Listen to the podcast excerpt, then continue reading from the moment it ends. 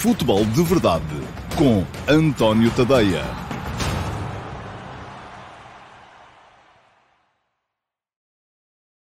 Olá, muito bom dia a todos e sejam bem-vindos ao Futebol de Verdade, edição de segunda-feira, dia 6 de setembro de 2021. uma edição que fica uh, colocada entre jogos da Seleção Nacional, mas já com os clubes a mexerem também, porque é evidente uh, que uh, com jornadas e jornadas importantes no próximo fim de semana, vamos ter com certeza já muita gente a pensar nos clubes quando for o terceiro dos três compromissos das seleções nacionais previstos para esta um, interrupção de seleções. Eu sei, e já vos falei aqui no tema, numa das edições da semana passada, que prometi voltar ao, um, à Revolução Vanguer, um, e vou voltar em termos de uh, texto escrito ainda durante um dia desta, desta semana. Não foi hoje, talvez seja amanhã, depende sempre um bocadinho da atualidade. Eu decido o tema sobre o qual vou escrever no último passo às 8 da manhã, um, de manhã, quando acordo, e, e, e, só aí mesmo é que tomo essa decisão. Tem a ver com a atualidade, com aquilo que está a fervilhar, uh, e este é um tema que está mais enfim, é um tema mais constante, não é propriamente atualidade pura e dura, e por isso muitas vezes vai ficando para, para outras oportunidades. Muito bem. Hoje quero falar-vos aqui ainda do Portugal-Catar. Uh, já foi muito lá atrás, é verdade, já quase ninguém se lembra desse, desse jogo que, que Portugal venceu por três bolas a uma. Um, quero falar também disto, aqui alude aqui o Paulo Neves neste comentário, do Brasil-Argentina de ontem. Quero, a propósito do Portugal-Catar, um, refletir aqui um bocadinho convosco e com a vossa ajuda também uh, acerca da uh, mudança tática que foi feita por Fernando Santos para esse jogo.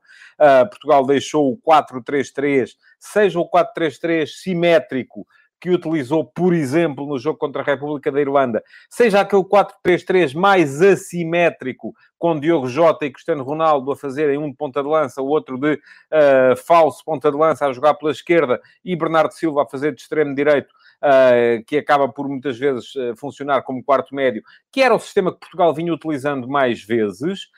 Um, mas em vez desse 4-3-3, Portugal jogou na partida contra o Qatar num 4-4-2 que foi losango, sim. Eh, o Fernando Santos, no final do jogo, veio um bocadito dizer que, enfim, era mais um 4-1-3-2, mas, no fundo, aquilo só começou, só começou a funcionar bem quando o João Mário avançou uns metros e se aproximou dos pontas de lança, porque aquilo que se tinha visto no início era realmente pouca presença na frente.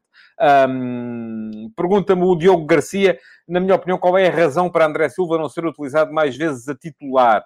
Já lá vou, Diogo. É que há gente a mais para os lugares da frente. E uh, há aqui um problema de uh, perceber qual é que é o sistema que se pode usar uh, para satisfazer...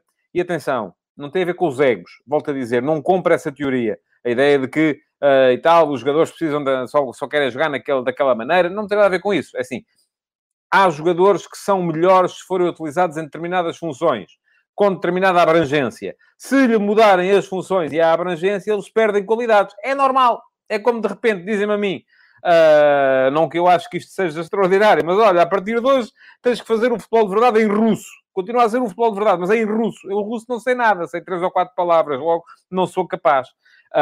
E assim é a mesma coisa. Se os jogadores, de repente, uh, têm que fazer uh, coisas diferentes daquelas que são as que mais os favorecem, vamos dizer, ah, mas têm que fazer porque têm que esforçar pela equipa, certo? Eu também posso tentar fazer em russo e esforçar-me por, por, pela equipa para tentar fazer o futebol de verdade em russo, mas vai sair uma parvoíce total porque eu não sei.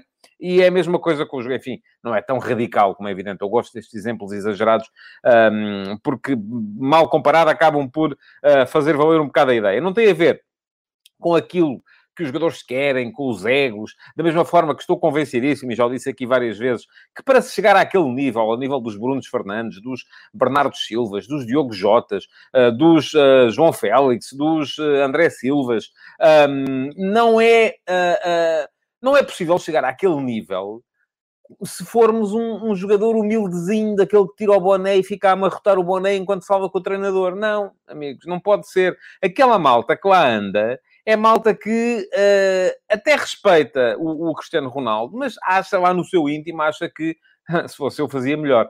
Porque senão uh, uh, não havia maneira de, de lá chegarem. O Sandro Castanho diz que vai lançar a discórdia Otávio, ao Pizzi e ao Sandro. Não há discórdia nenhuma, não há dúvidas. Otávio sempre, uma questão de intensidade. Um, Pizzi, noutro, noutro, o Pizzi para concorrer eventualmente com o Bernardo Silva, para concorrer eventualmente com uh, o, o, um dos jogadores da frente. O Pizzi no Benfica também já não joga no meio campo, não pode jogar no meio campo, não tem andamento para aquilo já. Um, poderia ter vindo a ter se um dia uh, Jorge Jesus tivesse ficado no Benfica e ele tivesse continuado a trabalhar como segundo médio, como chegou a ser naquela ponta final da última época de Jorge Jesus no Benfica, depois da saída do Enzo Pérez. Mas uh, neste momento, ao fim, depois de toda esta interrupção em que voltou a jogar na frente, não dá, não chega para ali. E o Otávio chega. O Otávio foi trabalhado precisamente assim pelo Sérgio Conceição no Porto. Bom, vamos lá ver. O que é que está aqui em causa? Portugal jogou contra o Qatar em 4-1-3-2 ou 4-1-2-1-2, se quisermos ser um bocadinho mais, uh, uh, mais uh, específicos. Apareceu com uma equipa totalmente diferente, tal como era de esperar, porque esta colocação do jogo do Qatar no meio dos dois jogos de qualificação permitiu a, gestão da, um, da equipa desta maneira. Porquê? Porque havia um jogo com a Irlanda que era a contar, depois havia um jogo com o Qatar, que não contava para nada, e eh, mais três dias depois um jogo com o Azerbaijão, que ainda vamos jogar amanhã, que é a contar também. Portanto, isto quer dizer que houve, em vez de fazer três jogos em seis dias, que é isso que na verdade vai acontecer, a equipa faz dois jogos de qualificação separados por seis dias, e no meio mete um particular com o Qatar, onde deu para gerir deu para colocar, uh, ah, um, deu para colocar os, eh, os, os, os, suplentes, não é? Jogar e a equipa mudou toda por inteiro. Bom, o que é que uh, isto implicou em termos de mudanças? Enfim, há as mudanças dos nomes, mas essas é uma questão de se olhar e dizer, olha, prefiro o, o, o Nelson Semedo, prefiro o João Cancelo, prefiro o Rafael Guerreiro, prefiro o Nuno Mendes. Uh, não é? São coisas que podemos de repente achar. Agora, depois há outras mudanças que têm a ver com características de jogadores. E eu vou ressaltar aqui duas. Uma delas, nem sequer falei dela no texto de hoje de manhã, no último passo de hoje de manhã, e aliás aproveito para vos dizer uh, que um, quem quiser uh, pode dar um salto ao meu Instagram, António.tadeia, e votar na minha story de hoje em que vos pergunto, muito por e simplesmente a propósito do texto do último passo, se a Seleção Nacional deve jogar em 4-4-2 Losango ou em 4-3-3 clássico. Não dava para meter três hipóteses, que eu podia pôr aqui o 4-3-3 assimétrico também, uh, ou um 4-4-2 simples, como já houve aqui alguém, o 4-1-3-2 mais clássico, Uh, que é o sistema um, tradicional de Jorge Jesus, por exemplo, e alguém aqui falava disso há bocado nos comentários, eu não li um, em direto, mas consegui ler enquanto estava a falar. Neste momento, um, 64% de vocês, e temos 177 votos, um, 64% de vocês vão para o 442 Losango, enquanto 36% vão para o 433 clássico. Eu não tenho uma, uma decisão tomada. Uh, depende muito, isto tem que ser testado, tem que ser uh, testado em treino, testado em jogo. Um, há coisas que me mandam para o 4-4-2, a primeira das quais, evidentemente, Cristiano Ronaldo. E vocês até podem dizer, não, não, e já temos aqui esta conversa várias vezes, já aqui falei do Van Gogh a esse respeito. O Ronaldo tem é que se sacrificar pela equipa, agora dá-lhe mais jeito jogar com dois avançados e tal. Era o que faltava agora. Não, não, não, errado. A melhor maneira da equipa tirar proveito do Ronaldo é criar-lhe o tal contexto favorável. Se formos a ver, o Ronaldo só resolveu o jogo contra a República da Irlanda por duas razões. A primeira é porque é um fenómeno, de facto. É o melhor finalizador, creio eu, que da história do futebol mundial.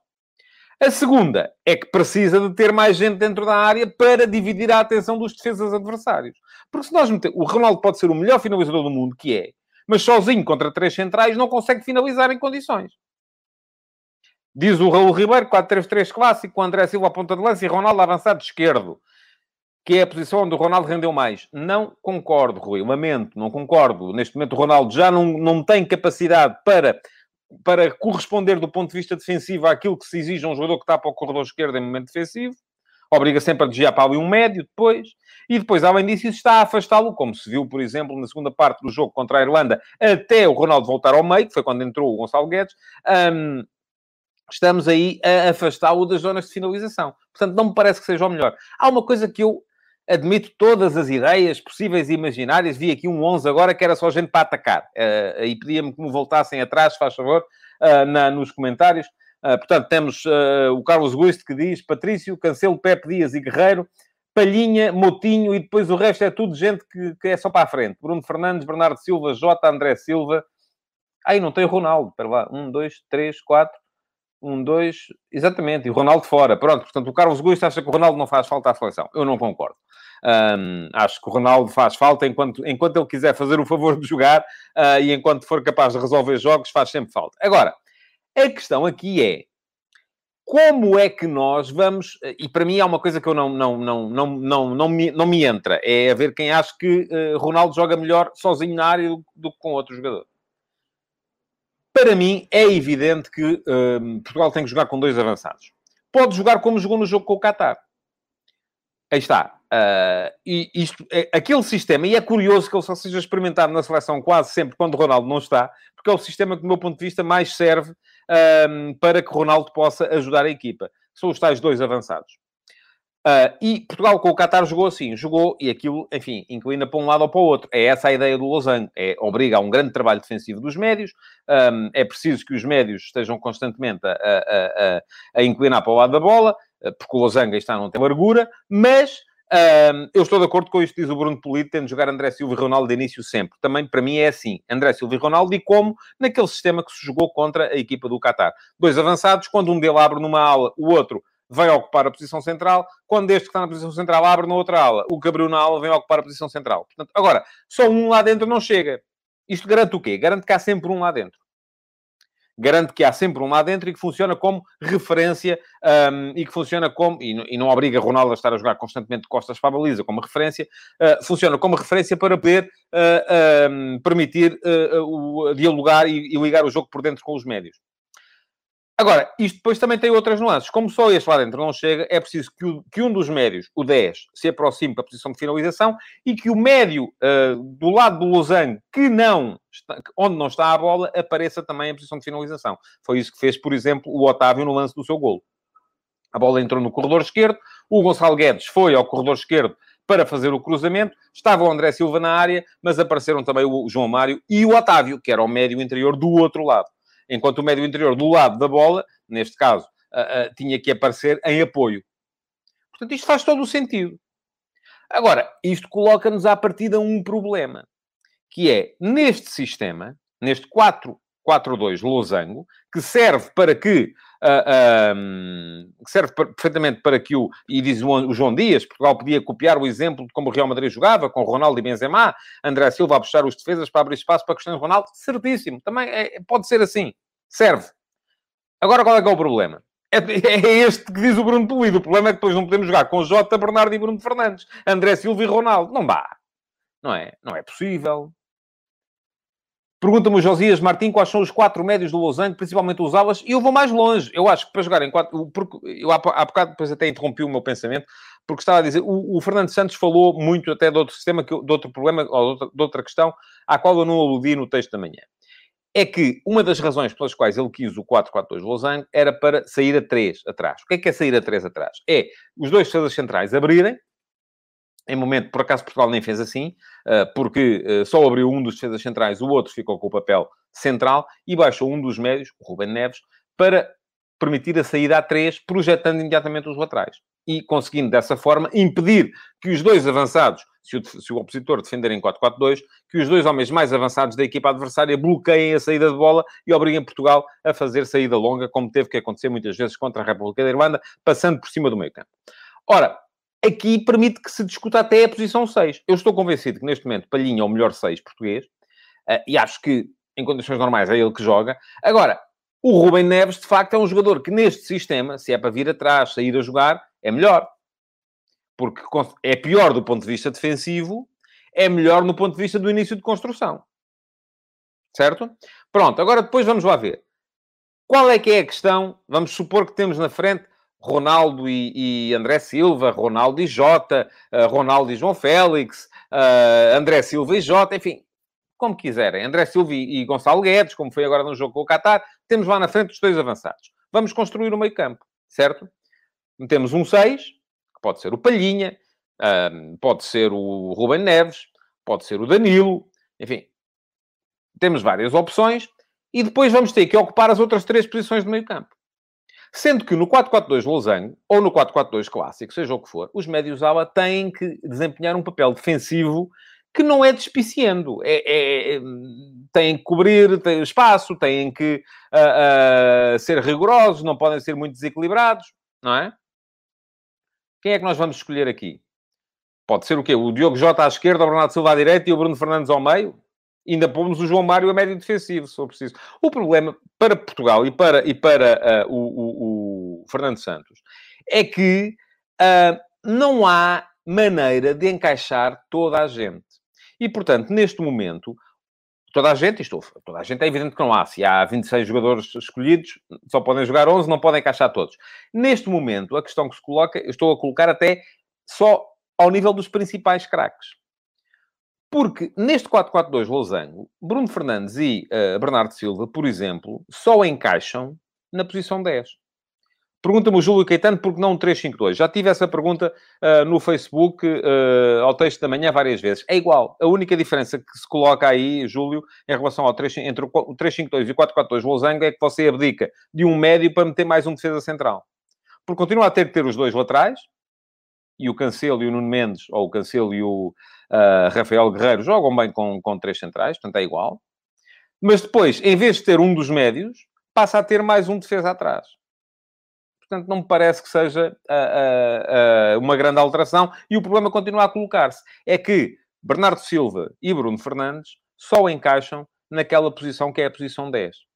E toda a ideia de estarmos a jogar, seja com o 4-4-3 clá, uh, clássico, uh, 4-4-3, já estou a fritar, com o 4-3-3 clássico, com que Portugal jogou, por exemplo, de início contra a República da Irlanda, com Palhinha atrás, Bernardo e Bruno Fernandes como médios ofensivos, criadores, à vez. E depois, na frente, Diogo Jota, Ronaldo uh, e quem é que jogou mais? E Rafa, não é?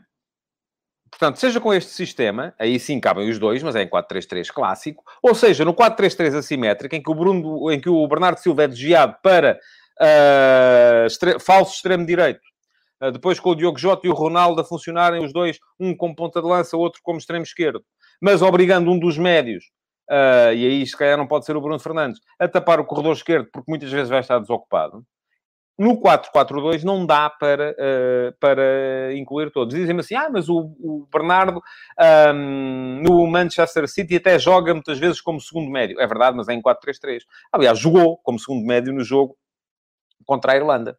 Em Portugal jogou com Palhinha e depois Bernardo e Bruno Fernandes. Muitas vezes era o Bernardo que vinha buscar o jogo atrás como segundo médio. O Paulo Rocha pede o Ruben Neves a 6, o Palhinha um pouco mais à frente não resolve o problema. Ouça, continua a faltar lugar, até, até está a agravá-lo. Uh, uh, porque está a meter mais um que é de trás na frente. Uh, e aquilo que, que, leva muitas vezes Fernando Santos, creio eu, a usar o 4-3-3, quando ele não convém tanto às características nem de Ronaldo, nem de Bernardo Silva. Bernardo Silva convirá, e de Bruno Fernandes também, é a possibilidade, mas sobretudo não convém às características do Ronaldo e sobretudo não permite a inclusão do André Silva no 11, é que é a única maneira de meter o Bernardo uh, Silva e o Bruno Fernandes no 11 ao mesmo tempo. E esta é uma decisão que vai ter que ser tomada. Vamos a ver. Agora, eu creio que neste jogo contra o Azerbaijão, Portugal vai voltar ao 4-4-2 Losango. Uh, porquê? Porque não há Ronaldo uh, e, portanto, há mais uma vaga na frente mas quando houver Ronaldo, se calhar vamos voltar ao 4-3-3, que é o que menos convém precisamente ao Ronaldo. E este é um problema uh, que uh, é preciso refletir sobre ele e é preciso pensar uh, no que é que se vai fazer. Diz o Ricardo Tavares que, perdi, que Ronaldo, Bernardo Silva, Bruno Fernandes, Diogo Jota e André Silva não cabem no sistema Losango. Oh, Ricardo, não cabem em sistema nenhum, porque estamos aí a, falar de cinco jogadores extremamente ofensivos, cuja utilização em simultâneo eh, desde logo iria uh, chamar, uh, iria criar um problema, um problema grave em termos de equilíbrio. Bom, vamos ver amanhã. Vou aqui com certeza fazer uma, uma espécie de uma do jogo um, para, do, do Azerbaijão-Portugal, que é amanhã precisamente, mas para já arrumo de parte o dossiê seleção e deixa-me dizer-vos mais uma vez Uh, que um, diz o Paulo Lomba Neves, eu acho que é um bocado isso, a questão resume-se a optar entre Bruno Fernandes ou Bernardo titular e Jota ou André Silva. Sendo que, eu direi, daqui por quando Ronaldo deixar de estar na seleção, de facto dá para jogar com Bernardo e Bruno Fernandes ao mesmo tempo. Porque aí sim podemos voltar ao 4-3-3. Agora, com Ronaldo... Mas o que vai acontecer, eu quase que adivinho, é que vamos continuar no 4-3-3. Uh, diz o Ricardo Silva que amanhã joga o Guedes no lugar do Ronaldo. É possível. Mas amanhã vamos falar sobre isso, Ricardo. Volto cá amanhã e amanhã logo vemos. Já estou como o outro. Se gosta de carapaus alimados de um dia para o outro, então venha cá amanhã. Amanhã falamos nisso. Bom, vamos lá, vamos seguir em frente. Lembro-vos uh, ainda uh, que uh, no Instagram, António.tadeia, pode votar na sondagem do dia. E a sondagem do dia de hoje é se a Seleção Nacional deve jogar em 4-4-2 Losango ou em 4-3-3 Clássico. Neste momento, 64% de vocês, portanto quase dois terços, acham que deve ser 4-4-2 losango. Uh, mas já sabem, António Pontadeia, a seguirem-me todos os dias, têm lá as, nas histórias do dia uh, uma sondagem para poderem votar e para poderem dar a vossa opinião acerca daquele que eu elegi como tema do dia no último passo, que também podem ler. Está no antoniotadeia.com um, diariamente uh, para poderem dar um saltinho e poderem iniciar o dia com, é logo às 8 da manhã, com uma reflexão sobre, sobre futebol. Bom, vamos seguir em frente. O Helder Neto, ainda só, vou só dizer aqui, quer um losango com, com Palhinha, Bernardo, João Mário e Bruno. Uh, Parece-me que é muita gente para a frente. Mas, enfim, acho que uh, teria aí um problema defensivo para, para, para resolver. Bom, uh, vamos lá ver. Uh, vamos seguir em frente para vos falar. Ontem houve mais jogos do, do, do, do campeonato, da, do campeonato do Mundo, fase de qualificação. Uh, continua aquele, aquela odisseia que é a qualificação sul-americana. São uh, ah, 16 jogos de cada seleção. Isto é uma barbaridade, não pode acontecer, é preciso mudar, como é evidente. E um, já se percebeu que, uh, enfim, este problema que se colocou ontem no Brasil-Argentina vai ser muito complicado de resolver. Uh, porquê? Porque o jogo, para quem não sabe, a Argentina resolveu ignorar ou, ou, aplicar o protocolo que foi utilizado para a Copa América, que decorreu no Brasil, aos jogadores que vinham do Reino Unido e que, portanto, na Copa América não precisaram de fazer quarentena. E tinham lá quatro jogadores uh, que jogam no Reino Unido, uh, na Premier League e que vieram e não fizeram quarentena. Era preciso estarem, talvez, 10 dias isolados e só depois, enfim, não valia a pena para irem 10. Se eles estão lá uh, uma semana e meia, são 11 dias, e tinham que fazer quarentena 10 dias, quando estivessem livres da quarentena estavam a voltar e voltavam à Inglaterra e tinham que fazer outra vez 10 dias de quarentena vamos a ver o que é que vai acontecer, um, para poderem ser integrados nos seus, nos seus clubes. Isto tudo porquê? Porque o Brasil e o Reino Unido estão na lista uh, vermelha uns dos outros. Uh, não é possível viajar do Reino Unido para o Brasil, nem do Brasil para o Reino Unido, sem fazer quarentena, neste momento. Uh, ora, o que é que aconteceu? As autoridades sanitárias do Brasil, aparentemente a CBF e a Conmebol, acharam que sim, que o protocolo era o mesmo da, da Copa América, portanto não havia problema dos jogadores uh, serem utilizados, só que uh, as autoridades sanitárias do Brasil acharam que não, que aquilo era para a Copa América e agora era uma coisa completamente diferente. E, portanto, não foram buscar os jogadores ao hotel, não foram buscar os... Eh, os eh, o Paulo Neves pergunta quem é que manda, se é a saúde ou os donos da bola. Sim, é preciso perceber quem é que manda, de facto. E não só os donos da bola. Se calhar não dá é para fazer jogos internacionais, então acaba-se com isto tudo. Um, vamos lá ver. As autoridades sanitárias do Brasil uh, podiam ter ido buscar os jogadores ao hotel, podiam ter... Não quer dizer que não houvesse incidente diplomático na mesma. Podiam tê-los ido buscar ao, aos treinos que, que, a Argentina fez, mas não, resolveram esperar que o jogo começasse e aos 7 minutos de jogo, 8 minutos de jogo, entraram pelo campo adentro e foram buscar. Uh, e pronto, não houve mais jogo. Não houve mais jogo, porque a Argentina, obviamente, depois já não quis jogar. Uh, e, uh, enfim, não sei o que é que vai acontecer. Creio que o Brasil não pode ser punido com derrota, com pena de derrota, porque estava em campo. A Argentina também creio que não. embora aí seja um bocadinho mais complicado de, de, de gerir. Ideia, o ideal seria, de facto, refazer o jogo numa outra altura. Agora a questão é quando, porque não há datas, não é? Como é evidente. Uh, e se muita gente já aproveitou isto para vir dizer, então não há datas e ainda querem fazer um Mundial de dois em dois anos? Claro que querem. Mas querem fazer um Mundial de dois em dois anos sem esta parvoíce completa, que é uma fase de qualificação uh, para o Campeonato do Mundo, como é na América do Sul, em que jogam todos contra todos a duas mãos, nem sequer há grupos. Não é? é que nem sequer há grupos na América do Sul a fase de qualificação para o Campeonato do Mundo na América do Sul uh, tem 10 equipas e 18 jornadas. De facto, assim não admira que faltem datas, não é? Há quem diga que não se devia ter feito a Copa América, deviam ter aproveitado para uh, fazer jogos da, da fase de qualificação do Campeonato do Mundo. A questão é que havia contratos, não é? E era preciso, o, o dinheiro não entrava, senão...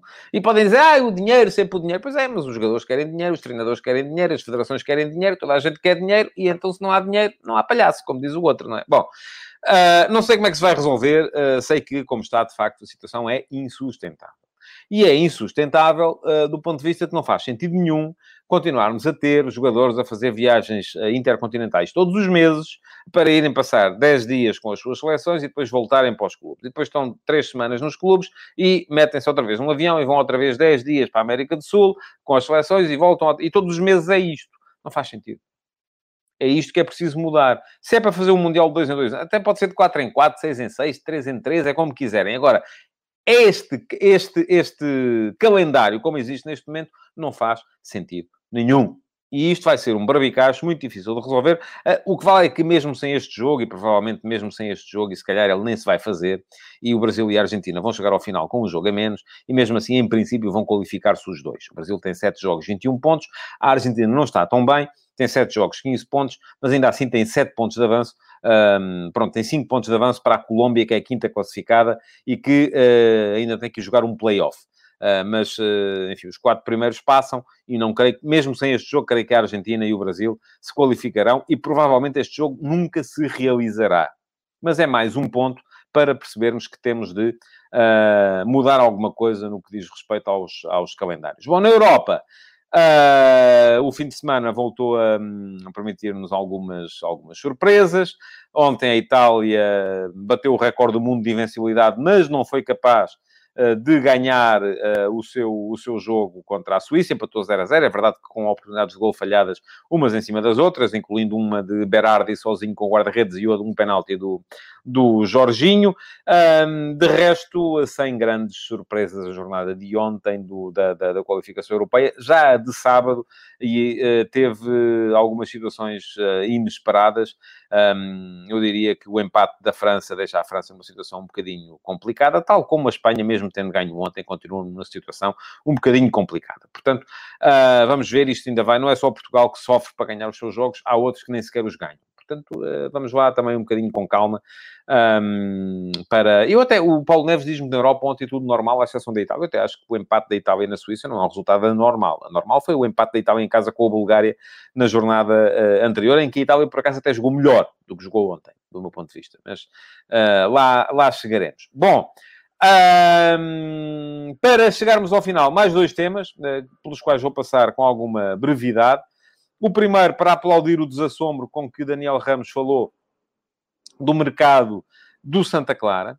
O Santa Clara já tinha ficado sem o Fábio Cardoso, que foi para o Flóculo do Porto, ainda não jogou do ponto de vista oficial. Vamos ver se vai ser útil ao Porto ou não. A verdade é que no Santa Clara fará alguma falta e ficou a meio de uma eliminatória do play-off da Conference League sem o Carlos Júnior, que era o melhor jogador da equipa. Um, foi para o Al-Shabaab, creio que foi o Al-Shabaab. Bom, podia ter ido uma semana mais tarde, de facto, era só isso que dizia o, o, o, Daniel Ramos, uh, que uh, se o jogador fosse uma semana mais tarde, ainda contavam com ele para aquele último jogo com o Partizan, ele podia fazer um gol, se fizesse um gol era o suficiente para a equipa do Santa Clara ir jogar a fase de grupos da Conference League, indo jogar a por acaso não era, tinha que ir a, tinha que ir a, a, prolongamento, mas, uh, enfim, poderia ser diferente, e a presença na fase grupos da Conference League valeria mais dinheiro do que acabou por valer, se calhar, a venda do, uh, do passe do Carlos Júnior uh, para o Al-Shabaab. Portanto, um, creio que de facto as coisas podiam ter sido pensadas de uma outra maneira, mas isto já se sabe que os nossos clubes dependem muito do mercado. E se calhar quem, quem diz do outro lado disseram é agora ou nunca. E o nunca, se calhar, era algo que o Santa Clara não podia enfrentar porque aquele dinheiro fazia falta. Uh, enfim, haverá razão dos dois lados. A única um, questão que eu, que eu aplaudo aqui, de facto, é do ponto de vista do espectador e do jornalista o facto deste tema ser abordado sem, sem, sem problemas, mas percebo também que um, para dentro da SAD isto possa ser complicado de gerir, porque há interesses que são contraditórios. Uh, também podem vir dizer agora aos administradores da SAD que uh, se não viesse, se não fosse transferido aquele jogador, se calhar não havia dinheiro para pagar salários e, portanto, aí a coisa seria muito, muito pior. Uh, ficou o Morita, o Santa Clara ainda tem uma equipa para um, poder fazer um bom campeonato, agora que se centrou uh, nele com mais, com mais atenção, depois de ter acabado a aventura europeia, uh, mas veremos se este desassombro que eu acabei de aplaudir enquanto jornalista e enquanto espectador não acaba por ser pernicioso para aquilo que é a organização interna do Santa Clara. Por fim, Uh, eleições do Benfica estão uh, já está definido ali um calendário. Uh, o calendário foi criticado por pela oposição, que veio acusar a direção atual, presidida agora por Rui Costa, de ter preservado coisas más do tempo do vieirismo, nomeadamente o taticismo que leva a que as eleições sejam marcadas para um período em que o Benfica está a ganhar. vamos lá ver, não havia muita volta a dar, não é? Uh, eu percebo uh, e espero que desta vez uh, a direção ou o candidato Rui Costa seja capaz de fazer aquilo que não foi capaz de fazer o candidato Vieira, que é honrar a oposição, se ela aparecer, vamos a ver, com a realização de debates, coisa que não aconteceu nas últimas eleições, mas eu creio que já desde, enfim, não foi logo, e aí é verdade, aí tem razão a oposição. Logo no momento em que assumiu, o Rui Costa não disse logo que ia convocar eleições, mas passado uh, poucos dias, uh, assumiu que ia convocar eleições. Ficou à espera de ganhar a primeira pré-eliminatória da Liga dos Campeões para o dizer. Uh, porque também precisava de uma certa, um certo elan. E eu percebo isto, enfim, há aqui algum taticismo. Há, há, sem dúvida que sim. É chato para quem está na oposição agora ter que regimentar à pressa, mas quer dizer, já desde o momento em que Vieira saiu, que se percebeu que ia haver eleições. Portanto, já tinham a obrigação de estar no terreno para começarem a preparar-se para, para aquilo que aí vinha. Um, foi uma, alguma chique expertise da parte da, da, da, da direção do, do Rui Costa? Sim, sem dúvida nenhuma. Mas os outros tinham a obrigação de estar preparados? Tinham, também. Uh, portanto, isto joga-se um bocadinho sempre aqui, não é? Ninguém marca eleições para quando está a perder. As eleições marcam-se sempre para quando se está a ganhar. Porque, é, acontece assim em todo lado. O Benfica quer ser diferente. Acho bem.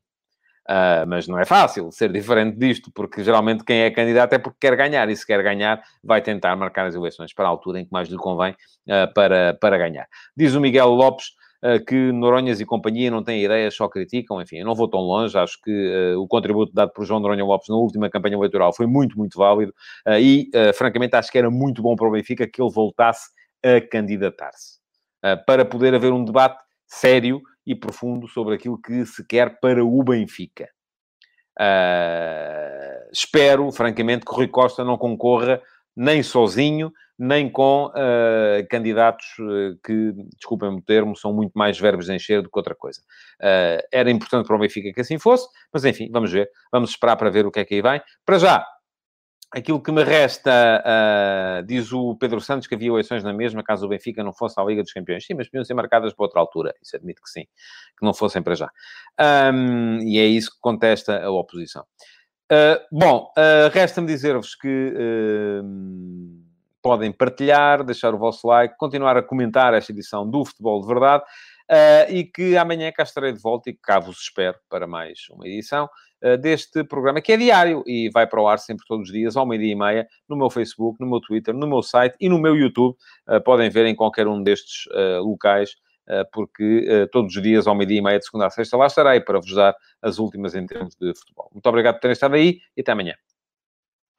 Futebol de Verdade, em direto de segunda a sexta-feira, às 12h30